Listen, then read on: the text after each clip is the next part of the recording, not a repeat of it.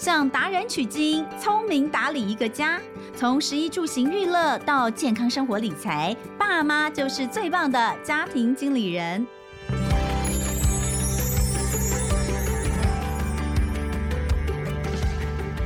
大家好，欢迎收听亲子天下家庭经理人，我是主持人萧彤文。哇，我们今天要来聊的这个主题哦，呃，是我自己也每天在想，我到底能不能再做得再好一点？哎，先澄清一下，我没有觉得我自己这个不够好哦，而是我觉得我的事情非常非常的多。现在大家几乎都是身兼数职嘛，也就是说，嗯，如果你是双薪家庭。那我我我不知道你你是爸爸还是妈妈了哈。现在不管是爸爸还是妈妈，其实基本上呢，我们要认定我们自己，希望我们自己能够做的事情，可能都比以前刻板印象赋予爸爸妈妈的事情要多。比如说，妈妈以前都会觉得男主外女主内，你是呃家里面呃主要的这个重点放在家里哦，相夫教子哦，把家里面的事情整理好，好像就够了。可是现在大部分的很多的妈妈，其实她是职业妇女，所以她有非常多的事情，就觉得。三头六臂都可能不够用，那爸爸也是一样哦。爸爸现在哦，除了还是有这种传统的这个家里面觉得是经济压力主要可能都是落在爸爸身上之外，回到家里要帮忙做家里面的事情这件事情哦，不能用帮忙，有时候用帮忙，可能很多妈妈就会抗议，为什么是帮忙？这家难道不是他的吗？他也应该要做啊，本来就应该做，怎么可以讲帮忙啊？所以我们要讲，就是家里面呢也要来分担家务或是孩子的一些照顾的事情。现在的爸爸也越做越多，但是。还有很多爸爸，其实呢，更会觉得说。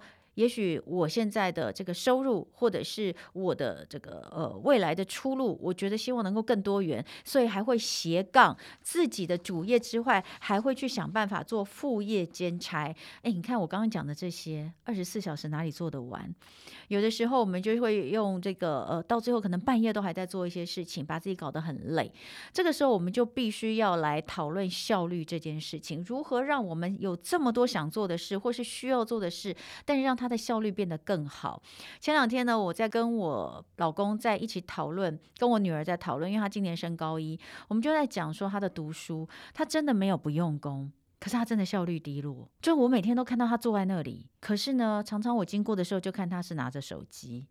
跟他讲了很多遍，手机放出去外面，不然你很容易拿起手机。呃，他说：“可是我需要这个老师会传东西给我什么的。”可是你常常拿起来看老师的东西是三秒钟，但你接下来会花三十分钟在这个手机的其他的部分。哦，所以我们就是在跟他讨论效率。我们说你不是不好，我们也没有觉得你不用功，但我们就是在讨论怎么样可以让你的效率更高一点，因为这也是你希望得到的。然后我老公竟然就补了一句说：“像你妈，你妈效率也不是很好。”嗯，但我说真的，我也没办法这个抗议，因为我真的也觉得我是一个效率不佳的人。到底要怎么样才能够变得比较有效率啊？我们今天就来聊这个主题，请到的这一位呢，他是呃。国小资深老师在阅读推广上面也是不遗余力，而且出了很多书。呃，不管是讲阅读，讲这个小学生呃如何来跟小学生沟通，如何来教他们很多事情的。最近他又出了一本书，讲高效时间管理课。我们就来请教一下专家，怎么样才可以让我们的生活变得更有效率一点？让我们欢迎彰化县二林镇圆斗国小的资深教师林怡辰老师，欢迎怡辰老师。大家好，主持人好。我是怡晨。哎，你刚刚听我这样讲啊，你会不会觉得这个应该是很多人的心声？这样是，嗯，其实我这样子从教学第一年开始演讲，我就遇到很多不管老师也好，家长也好，他们其实问我的都不是教学的问题，其实他们都问我是时间管理的问题。嗯，所以是促成这一本书就是出版的契机这样子。哎，可是如果大家都来问你，问你这相关的问题，就代表你在很多人的眼中是蛮有效率的，时间管理做得很好。好，那那那我想要先问一下，就你可不可以跟我们分享你的一天是怎么过的？首先我们要知道你有多少工作嘛，对不对？那呃，还有你怎么去分配？那你就举个实例，就拿你自己当例子来跟我们分享好了。好哦，那我就先稍微介绍一下我的工作好了。嗯、呃，我目前就是担任将近二十年的，就是国小教师。嗯，那在学校上面有很多学校的推动，比如说训练选手啊，嗯、指导社团。嗯，那从第一年开始，我也是呃各大研习场合的讲师，嗯、亲子教育、阅读教育、作文教学，或者是行动学习的讲师。嗯，那我这本书是已经是第三本书了，嗯、平常还会帮忙。忙推广其他的童书，嗯、所以每个月大概也有大概五五本到十本的新书推荐作序。对，那除此之外，我有三个小孩，我觉得这个是最可怕的，就是幼稚园低 年级、中年级各一个。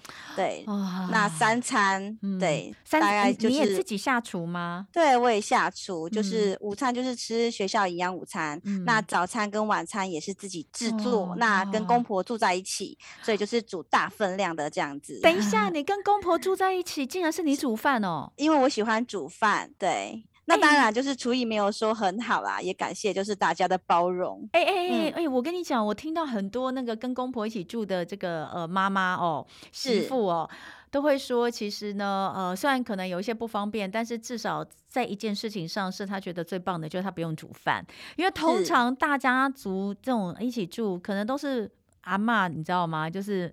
婆婆煮，然后所以呢，至少这个小孩呀、啊，然后自己这个儿女们这个吃饭这件事情就不用他们烦恼这样子。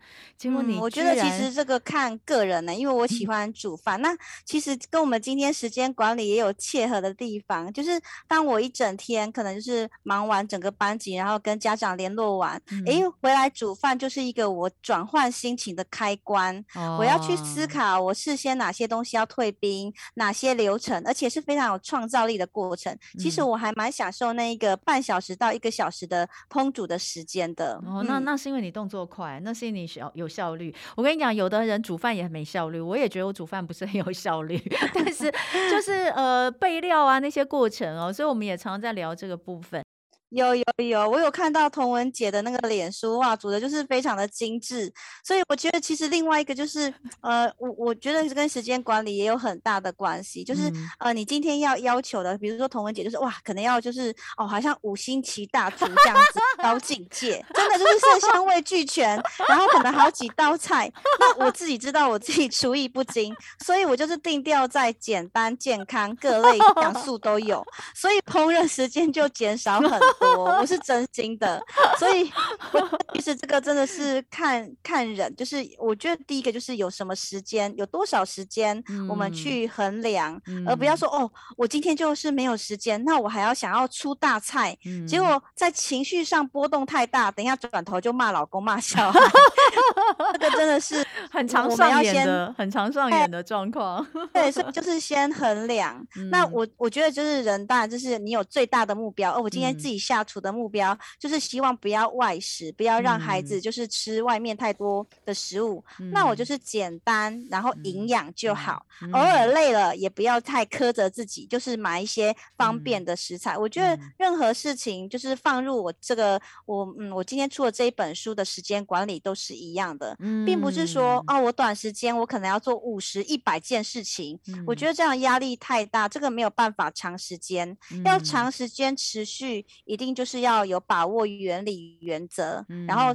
照着心中的根本去走，嗯，对。哎、欸，我觉得其实你已经讲到一个重点。我觉得，呃，嗯，你会觉得时间不够用，或者是总是觉得哇，就是因为事情太多，你觉得自己效率不好。你自己基本上你觉得效率不好，就是一定你对于自己做的这件事情的结果不满意，对不对？比如说，呃，你你才会觉得它是没有效率的。可是你已经讲到一个重点，就是你必须要去做一个心态的调整，要接受不完美的完美 这件事情。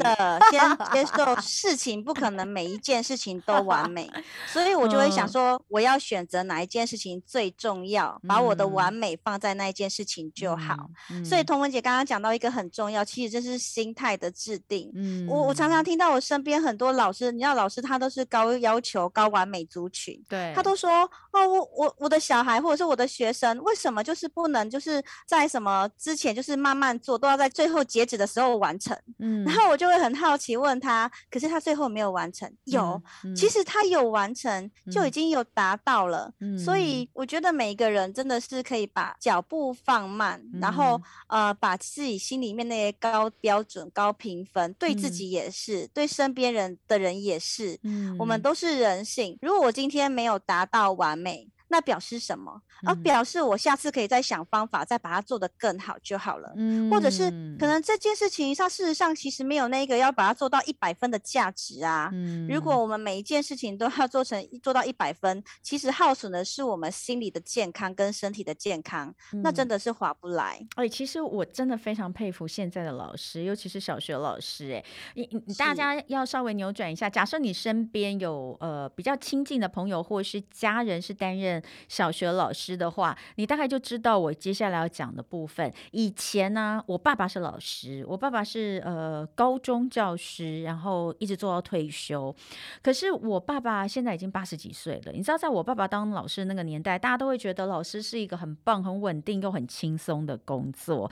重点是在最后的轻松，有寒暑假呀，你看多好啊什么的。真的，我我可能看我爸爸，哎，但其实也不是。我爸爸那个时候，因为他对自我要求比较高，他常常出考卷出到半夜，因为他没有办法忍受。哦、以前是要刻钢板的吗？没没没没有没有，他以前手写的。没有没有，他用那个打字机，很传统的那种，打打打打到最后会叮一声，然后再跑回原。不知道有多少人看过这个打字机？耶，就是 我我我要把它移回来这样。对 对对对对对对。哦，我现在都觉得那是古董，但就算是那个样子，他还是觉得他相较于很多很多工作是轻松的。可是你知道，我看到现在的小学教师，我真的觉得你们好辛苦。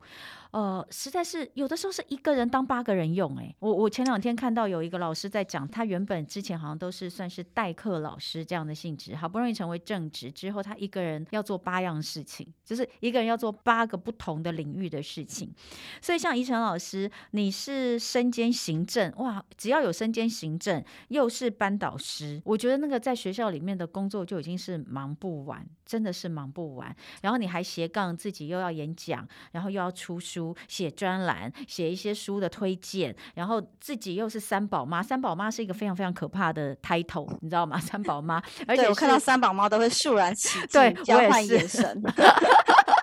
就觉得哇，非非常厉害的人，而且重点是他要煮饭。我觉得要煮饭这件事情，虽然他一直讲说煮饭这件事对他是疗愈的，我也是这样觉得。可是当我很忙的时候，我还是会觉得这个事情是有压力的。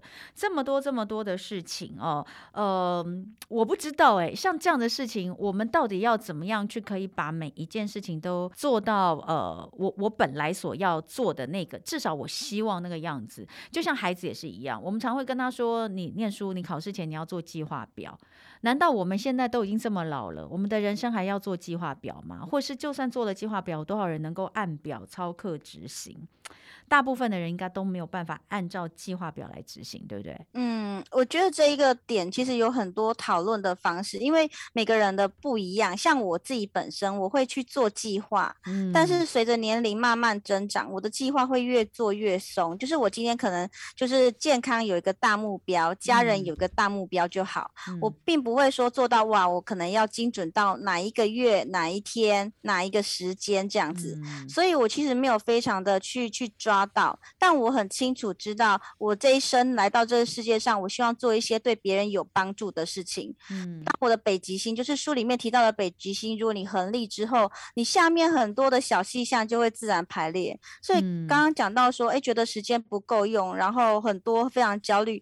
其实我常常觉得我的时间是足够的，甚至我可能有多很多的时间。嗯，其实都是在于你自己本身，就是你的心境也好，心态也好，或或者是你看待每一件事情，你是要非常去掌控它吗？嗯、你要掌控到什么地步？嗯、我觉得这个都可以去思考的部分。嗯，所以我觉得可能提一些实例来说好了。嗯、好，比如说呃，有些家长最近就有家长来跑来问我说，哎，他的小孩回家都是先就是先看电视才写作业。嗯，那那怎么办？怎么样去把它扭转回来？嗯、对，这其实很常常见到这种类似的句型。那我就会很好奇。提问他，那最后他其实有把作业写完吗？他说有。他写的时间就有拉得很长，写作品质不好吗？他说也没有。我说那你为什么不能接受他先回家先放松一下，先看完电视之后再写作业？然后他就没有话可以说，嗯，就是他也觉得哎，好像没错啊，为什么要这样？也就是说，呃，我觉得在这个疫情之下也好啦，或者是我们的文化系统之下也好，我觉得每个人都过得好。急哦，好快哦，嗯嗯、好像每件事情都要按照自己的想法去做，哦，嗯、或者是我可能如果没有怎样就会怎样。但是后来我细细去想，今天我今天面前这个孩子，他如果呃可能数学这个题目学不会。那不怎样，我可以用别的方法教他，去等他，然后慢慢的再带领他。我看到他有进步，嗯、然后有认真学，嗯、我就觉得可以了。嗯、我并不会规定他说，你一定几点起床，几点做什么事情，回家一定先写作业，嗯、然后一定要活得像我完美，就是我的理想中的那一个人。嗯、我想认一个人，如果被这样子限制住，我也就觉得活得非常的有压力，而且、欸、我觉得好难嘞。你是老师哎、欸。你知道我们通常会觉得老师都会希望学生，或者是因为我是老师的小孩啊，你知道吗？就是 我觉得老师都会有有很多规定啊，或是有很多他认为应该是这样子来，就应该是这样子来。你为什么会跟一般的老师不一样啊？我会很重视的是孩子的习惯跟态度，但是如果他很认真学，如果学不会，嗯，我倒要去苛责他吗？不不不，我会去欣赏他。嗯，我觉得。每个孩子，像我，我主要教国语跟数学，那我也会跟孩子说，哎对，这两科老师很厉害，可是我有很不好的地方啊，嗯、所以我都会希望在孩子放学之前，让他知道他今天做什么很好。嗯、你今天可能他学的比较慢，可是，哎、嗯，这个孩子老师跟他讲，他都会马上去改正，他下课都好热心去帮助别人，嗯、老师实在是太尊敬他了，我都要让他的好处被其他的人看到。哇，所以好棒的老师哦，那我也很希望这一点就是。让听众们知道，就是我其实觉得大家计划没有办法做好，就是大家对自己真的是太苛刻了，嗯、就是你都要把自己的计划定到。非常的厉害，那通常就实实施就是新年一月一号那一天，隔天隔天一天休息，你就觉得啊，我不行了，我是一个不自律的人，嗯、我我真的是没有恒毅力啊什么，我根本我就你去听一下你心里面的声音，嗯、你都会这样子去去念自己，或者是你就会去跟人家比较，你看别人都可以这样子持续，我为什么就不行？我一定是没有办法达到，嗯、我没有哎、欸，我就是我就是好好的用就是心里面最温柔的声音，就是。善待自己，我觉得这是就是最爱自己的表现。嗯、我就会告诉自己说，对，我定了计划，那没有做完是什么？是我真的想要完成这个目标吗？嗯、还是我到了什么困难？嗯、还是我的目标定得太紧？什么每天都要跑五公里？这根本不可能嘛，对不对？嗯、你可以一个礼拜，比如说跑三十分钟，你要先看到自己在哪里，再往前多一点。嗯、我们每个人每天再多进步一点，就像我带孩子，每天再多进步一点就好。嗯、千万不要自己就是在心里面苛刻自己，然后对自己失望，然后骂自己。嗯、我觉得那个是不会有动力让你往前的。嗯、但如果把那种欣赏的眼光、嗯、接纳的眼光留给最重要的人，就是自己。诶，那你就会去想，对耶，那我为什么拖延？是不是我对这件事情有什么害怕？嗯，那最惨的状况是什么？诶，也没有怎么样嘛。嗯、那我今天好，比如说我正常对对自己说，我要出去跑步，我觉得好累哦。然后说没有没有，我们要去跑步，我只是穿运动鞋而已。然后说啊，穿完运动鞋，没有没有，我们要去跑步，我出去散步一下而已。嗯、就。我今天没有跑步也没关系，至少我有散步。嗯，那我今天有事情没关系，那我就是在外面那边跳绳，跳个一百下。嗯，我觉得就是先求有，再求好。嗯，不要先对自己非常的高标准，你都。嗯在里面住着一个严师，然后不断拿鞭子鞭打自己。嗯、我觉得这个人生实在是太辛苦了。嗯，哎、欸，我觉得这个其实就跟我们其实平常看到很多高效管理之类的这种书籍啊，或是演讲的切入点有点不太一样。这个这个真的不太一样。这个就是如何温柔善待自己哦，然后不要对自己太过苛责。呃，这件事情其实可能是呃。基础上，我们必须要有这样的一个认识跟认知。那这个是对自己，当然对孩子也是一样哦。所以我觉得不太容易，因为我们现在其实现在还是有非常多的小学老师，其实对于孩子的要求是蛮高的。那爸爸妈妈其实，在老师的这种要求之下，爸妈也会紧张啊，也会觉得那我也不能对我孩子太好，所以我也要对他有一定的要求。但是我觉得这个东西之间的拿捏，其实真的是可以再去思考的。那刚刚其实呃，依晨老师有讲。到，呃，我们可能首先心态的调整这件事情很重要，但是计划你说可以不要做这么紧，不要把自己逼到死角，你给自己一些弹性。那像我们的听众朋友有很多，大部分其实都是我觉得就是爸爸妈妈有，然后也有一些是呃。比如说双薪家庭其实蛮多的，那有这个当然也有就是呃家庭主妇的妈妈，但是也有职业妇女的妈妈。如果今天要在工作跟家庭，或是单纯家庭的这个管理，要怎么样把它延伸到运用在家庭经营上面？像这样子的一种呃，怎么样去做一个能够真正能够实行，而不是把自己逼死的计划表？这个事情上，老师有没有什么可以跟大家分享的？嗯，我觉得就是像刚刚我们讲到。的心态的设定啊，不管是就是、嗯、呃完美主义，或者是拖延，好、啊，或者是你没有先要事第一，你就做一些边陲的小事，好、啊，或者是你可能就是呃在那边穷忙，然后焦虑，然后都没有前进。哎、嗯，如果我们家长可以先把心安下来，嗯、那我自己是我我自己常常觉得自己游刃有余，就是在家庭这一块，因为。嗯在面对呃，我先生也好，或者是孩子也好，如果是家庭的话，管理者一定不是我们自己。这个家庭如果要不断往前推动，一定是这个家里的人要有共识，嗯，然后我们才可以往前。如果这个家里就只有妈妈一个人，哦，我们要控制全部，嗯，那妈妈一天到晚就是要板着一张脸啊，然后骂东骂西，然后你会觉得很累，而且大家就是觉得你就是一个非常就是一直在管人家的角色，然后这家庭的气氛。就不好，嗯，所以其实，在家庭，像我的小孩也是，我的小孩回家之后，其实我就跟会跟他们沟通，比如说，我们就会先思考，哎，我们今天要重要的任务是什么？嗯、哦，运动很重要，因为其实，在学校的运动时间是不够的，一个礼拜才两节体育课，嗯，运动很重要。还有你自己的事情，你自己要完成。你慢慢长大了，很多事情我就会放手让他们完成，因为大家是这个家里的一份子，大家都要出力，这是每个人的责任。嗯、所以我的小孩回来，比如说像收衣服、折衣服，或者洗他们自己的袜子、洗他们自己的餐具，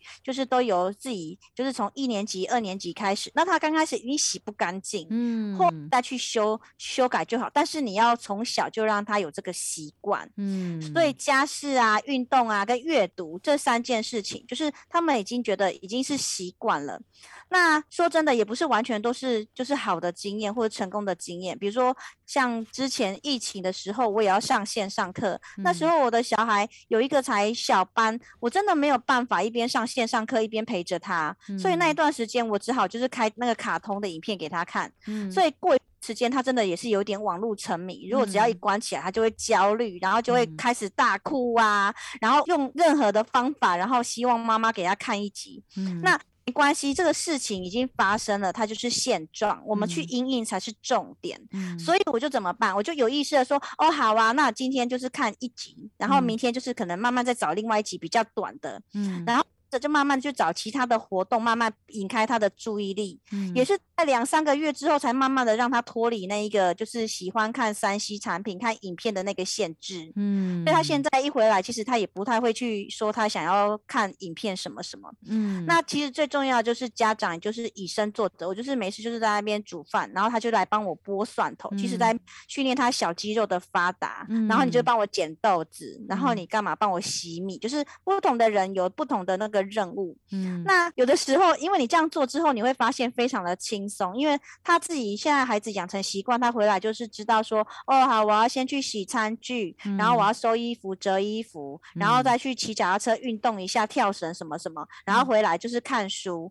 然后再吃了点心就开始写功课。写完功课，如果你时间到没有拿来给妈妈签名，妈妈就不会签名，妈妈就打烊了，嗯、因为妈妈也需要休息。嗯，那有的时候我有时候杯子乱放，他们还说妈妈你这样子杯子乱放。他会来管你，就是这个家不是说只有妈妈一个人的，或是爸爸一个人的，他要一直去管别人、纠正，然后这都是负面的。他是大家一起维持这个环境的整洁，大家一起想想看哪里可以更好，大家赶快把你的学习任务做完，然后我们想想看可以来做什么事情。嗯，只是说我知道很多家长真的是现在工时也很长，我们遇到很多家长回来真的很晚，嗯，没。办法，只好把他送到去安亲班。那我也跟我的家长说，嗯、没关系，这个真的是有些东西。人生没有办法百分之百按照我们想要的去做，那我们可以怎么做？我们可以增加相处的品质。嗯、去完安亲班，我的学生回到家都已经八点，吃三餐都在外面吃。那回来我们一定要有一点点时间，就是跟孩子聊一点。哎、啊，你今天发生什么事？你在学校过得好吗？嗯、然后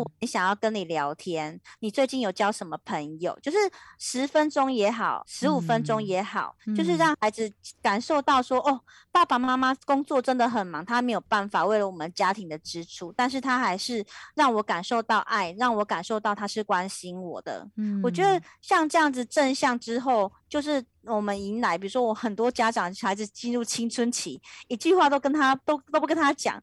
是可以再回来，但是真的要花更多心力。所以真的在小时候，嗯、我觉得刚刚主持人讲的，怎么样去管理这个家，我们就是要有一个目光。我就是一直在做准备。哦、我现在孩子是低年级，我就先想想看他中年级、高年级、嗯、青春期，我之后想要做什么准备。嗯、我希望迎来那一天，我目送他成长，然后活出他自己的生命，然后我可以很安心的目送他远去，然后我可能就要开创我的第二人生。嗯、我就是不断不断的。在为下一步做准备啊！管理不是我一个人的事情，嗯、是我们全家一起的责任。嗯，哎、欸，其实我觉得哈，宜晨老师在呃，因为宜晨老师一直以来，他其实推广，如果是在本业上面，就是教学，对不对？小学生的教学、教育、亲子沟通、亲职的呃分享，那到呃小学生的，比如说像你之前的书《小学生年度学习行事历》。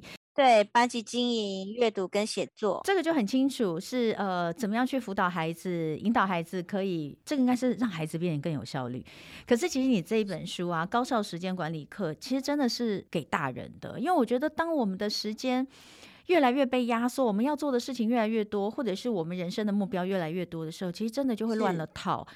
去想一想，还真的觉得学生时候是最简单的耶，吼，就是我的目标很单纯、很明确，对。但是现在压力太大了，事情要做的太多了，责任太重了，所以为什么前面一直在聊心态？因为我觉得当变得这么杂，当你的压力来源这么多的时候。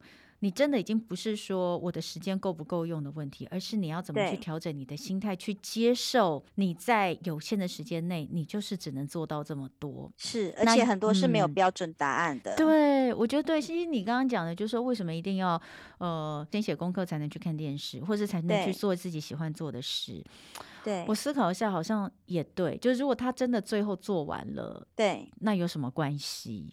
但是就是我觉得重点应该会变成是在那个那个交界点，就是说我们把放在最后，就是你最后做的这个东西是不是真的做完了？是不是是不是你留了足够的时间来做它？然后你有没有因为前面没有做任何的限制，比如说他前面玩，他前面看电视，你都没有限制他，他最后时间不够就随便乱写。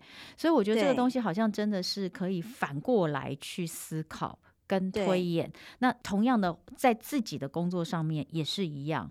我们看最后的结果，然后去反过来，而不是呃先定另一个目标，然后用这个结果跟我的目标有没有符合来评断我自己做的好不好。我觉得这个这个心态调整可能真的蛮重要。所以其实这本书我自己觉得很不一样，是你还访问了好多位呃大家耳熟能详的名师，对，对，国 中、国小、高中。然后不同年龄层的老师，就是希望就是呃，你可能有新生代的老师，也有中生代的，嗯、啊，或者是已经、嗯、呃已经靠到了退休年龄了，或者是他五十岁才考上老师。嗯、其实人生真的很多不同种。嗯、那我觉得很多家长或者是老师，你会很焦虑说，说惨了，我今天如果没有教会他，我是不是就失职，或者他这个孩子会怎样？嗯、事实上，你去看一下那个焦虑跟恐惧背后的想法，跟那个后面的核心，嗯、其实很。很多事情真的没有你想象的那么严重，但你真的要把时间真的要拉长。像我们时间管理，其实很重视的是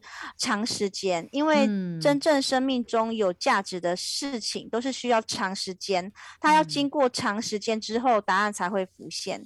所以你真的要有一个后面的目标，北极星引领着你，但是你每天要耕耘在你的日常，要不急不徐，不焦虑，然后安心在当下。所以呃，我觉得很棒的是。这本书告诉大家一个观念，就是时间管理的议题，其实是一个，其实真真正的希望大家去思考的是，你重新认识自己，这是一个很重要的生命课题，尤其是。我觉得经历过，我不知道，因为因为我刚刚跟怡晨老师聊，私底下聊，嗯、怡辰老师也是四字头了嘛，对不对？对对，但但还但还是比我年轻啊。呃，我我也是四字 头，妈妈前辈。嗯、但是我要说的是，其实迈入了，其实三十几岁、二十几岁当然不用讲，那个时候就是很年轻，你可能还在摸索。三十几岁其实有时候我们也没有太多时间去思考，因为都在冲。那在冲的过程当中，嗯、可能到了后半段期，已经开始会觉得有点乏，但那个时候还还不是很清楚的摸索到我到底是想要什么，或是我到底为什么会让我觉得这么累，或是我还是觉得我的压力很大，所以我必须要往前冲。可是到了四十几岁的时候，我觉得开始呃开始会慢慢的想要去思考一些东西，所以我觉得就是这本书其实它真的很适合。很适合不同的阶段来看，我觉得会有不同的想法。尤其觉得四十几岁的现在，其实很适合来重新认识自己，因为是一个新的转折，是一个新的 转折。那当然，其实前面你一开始的自序的部分，写到你自己过去的高中、大学时代，其实我觉得也很感动。哎，就是嗯。有很多的，有很多的这个，其实不是大家所想象的。哇，你你这么有效率的人，你一定一直以来都是所有事情都可以在你的掌握之中。其实，在高中的时候就已经是有点让你觉得失控的状态了，对不对？就是、对，其实也是一路这样失败过来。就是我也很想要知道，就是我们我常常对孩子说，就是你成功很好，可是失败其实也很有价值，嗯、因为、嗯、因为有了失败，你知道这条路行不通。所以，我们如果遇到失败，很简单。我们就是在找另外一个方式，嗯、如同刚刚说，哎，我定力进化没有办法实施，那我就是在去想。我是不是我的方式要改变，所以我的时间要改变，嗯、或者是我的策略要改变，嗯、就是要去不断不断去摸索一个最适合自己的方式而已。嗯，成功很好，但失败也有它的价值。我觉得，呃，这句话不是只有我们在跟孩子们分享的，其实也要常常说给我们自己听，不要给自己太大压力哦。对对对，那当然，这个书里面我觉得很棒的就是怎么样去建立一个好的心态，然后呃，珍惜你现现在所有的，那善用工具，让自己在各方面都可以过得更自在、更快乐。我相信这个其实是怡晨老师想要分享给大家的，而且书里面还有一些辅助的一些表格，对不对？然后呃，大家都可以去善加使用。嗯，对，里面有讲到一些原则啊，比如说我们怎么样定立目标，嗯、然后有哪些策略。嗯、然后我觉得最最值得就是爸爸妈妈就是去思考的，就是我觉得最好的就是打造神队友，嗯、因为我们常常就说啊，我遇到的都是猪队友，可是事实上，如果我们可以借力使力，然后像我自己，哎、嗯，我可能有一道菜不会煮，很多人就可能会上网找寻食谱，那也是可以。可是如果我可以善用，比如说电子书啊，或者是我家人的食谱，嗯、就是他的那个人体资料库，其实他就会比较不会失败。嗯、就算失败，你还可以有地方取暖，有没有？嗯、就哎，是他跟我讲的这样子。嗯、所以真的，我觉得是可以善用周遭的资源，嗯、就是啊。呃资料库，不管是专业的资料库，或者是人体图书馆的资料库，真人图书馆都可以帮助我们一臂之力。那不用说什么事情都揽在自己的身上。嗯，所以不是真的只有，就是说除了心态这方面的调整之外，其实呃还有真的很多很实际的，像是呃家庭、工作、财务，还有学习，那这些可能可以量化的一些家用收支表啦，一些清单啦，甚至还有一些。生活打卡的表格等等，其实在这本书里面都有分享给大家。我觉得，如果你我们的听众朋友就是觉得自己现在生活有点难以掌握，就是我说的，你有点点失控感。那呃，我觉得其实这应该是蛮值得我们重新在这个时间点来重新认识自己的一个好机会。那听起来是说高效时间管理，这是每个人都想要得到。可是你会觉得，哎，翻开来是不是又是很多跟一般的坊间、一般的这个高效管理书一样的这些东西？其实我觉得蛮不一样的，我自己觉得蛮不一样，在里面可以看到更多呃跟内心相关的东西。所以呃，今天非常非常谢谢林依晨老师哦，花时间来跟我们聊聊天。当然，最后我们每一集都会有一个生活妙管家的单元，要请老师帮我们分享一些你觉得跟高效时间管理有相关的，可以帮助大家的一些资源。那首先，当然第一个要推荐就是老师这本新书，对不对？是，谢谢。就是后面就像刚刚我们讲的，里面有一些表格，嗯、不管是你习惯打卡、嗯、自己用也好，小朋友用也好，嗯、或者是你的时间收支表，嗯、然后比如说我还有附上，比如说你可能利用手账啊，怎么样范例，嗯、就希望这些表格提供大家，就是可以帮助在时间利用上面更让时间可见。嗯，所以这本新书它的名字很长，我在这里把它完整的念一遍，叫做宜晨老师的高效时间管理课：心态与。概念与工具，它其实里面，它其实中间是用乘号，心态乘上概念乘上工具，打造恒毅力的人生复利心法。现在是怎样？现在是出书都一定要那个笔书名长的，对不对？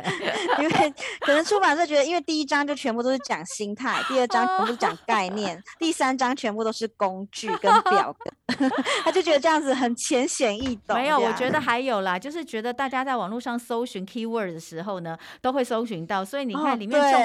高效时间管理，对不对？然后心态、概念、工具、恒毅力、人生复利心法，这些通通都是，就是我觉得就是出版社想到的，就是在搜集的关键字上，就是一个都跑不掉的。所以现在的书名都越来越长哈。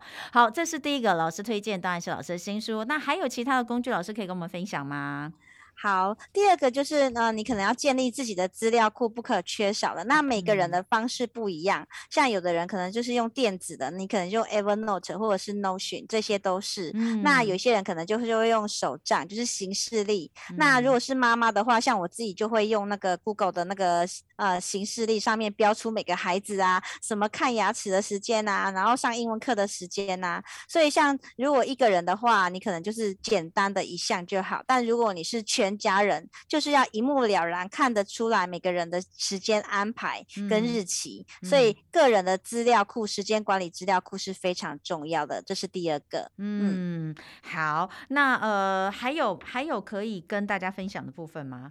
哦，有第三个，我就是非常强力推荐哦，就是刚刚讲的是个人的资料库，那另外一个就是电子的资料库。嗯，也就是说，很多朋友像呃我自己举例子好了，嗯、比如说像我三胎都是自然产。嘛，对。那我自在那边阵痛的时候，我老公在那边划手机，我就觉得非常的生 气。那我就要想说，那那我我自然产，我在那边的时候，我我老公可以帮我做什么？我知道很多朋友就会上网去搜寻网路，可是我们知道网路太多资料了，而且很多资料非常的纷杂，嗯、也不一定是正确的。嗯、所以呢，我们就会呃去申请，比如说像北市图的资料库，你只要在网络上轻轻申请，两三分钟你就有那个资料库的资源，嗯、然后。然后上面你就输入自然生产，然后一输入进去，哇，所有很多像妈咪宝贝啊，这各式各样的杂志里面有告诉你自然生产怎样可以减痛啊，什么按摩球啊，哦，什么什么什么，爸爸可以做什么穴道按摩，全部十几页，全部都是杂志正确的资讯，你都可以把它截取存档下来。嗯、那这就是一个非常有利，而且非常啊、呃、有完整又正确又专业的资。资源，那这个知识真的可以带给我们很多时间上面减少的耗损，所以这个非常推荐大家。你不需要去网络上，呃，一看到这么多，然后你还要先经过一次筛选，然后你可能选到的还不太对，对然后发现不太对，你要去选另外一篇。就是说，你可能一开始的时候就找到一个比较可靠的资料来源，然后你就锁定它，直接从这上面搜寻你要的东西就可以了。这也是减少呃我们平常日常。现在每个人的生活都脱离不了网络，也脱离不了搜寻嘛，对不对？但是呢，是这个可能是可以减少一些时间浪费的方法。好，今天非常的谢谢怡晨老师。那希望下次有机会可以跟怡晨老师聊更多关于高效时间管理，有的时候是关于认识自己。那希望这个听众朋友今天听了之后，也都觉得非常的有帮助。有关于刚刚老师所提到的这些哦，其实呃你在节目下方的资讯栏都有连结。那希望大家都能。够善加利用，有一个更开心、更舒适、更高效的人生时间管理。谢谢一晨老师，谢谢童文，谢谢大家，拜拜。好，也谢谢大家今天的收听，我是童文，亲子天下 Podcast，周一到周六谈教育聊生活，开启美好新关系，欢迎订阅收听 Apple Podcast Spotify，也要给我们五星赞一下，欢迎大家在许愿池给我们回馈喽，我们下次见。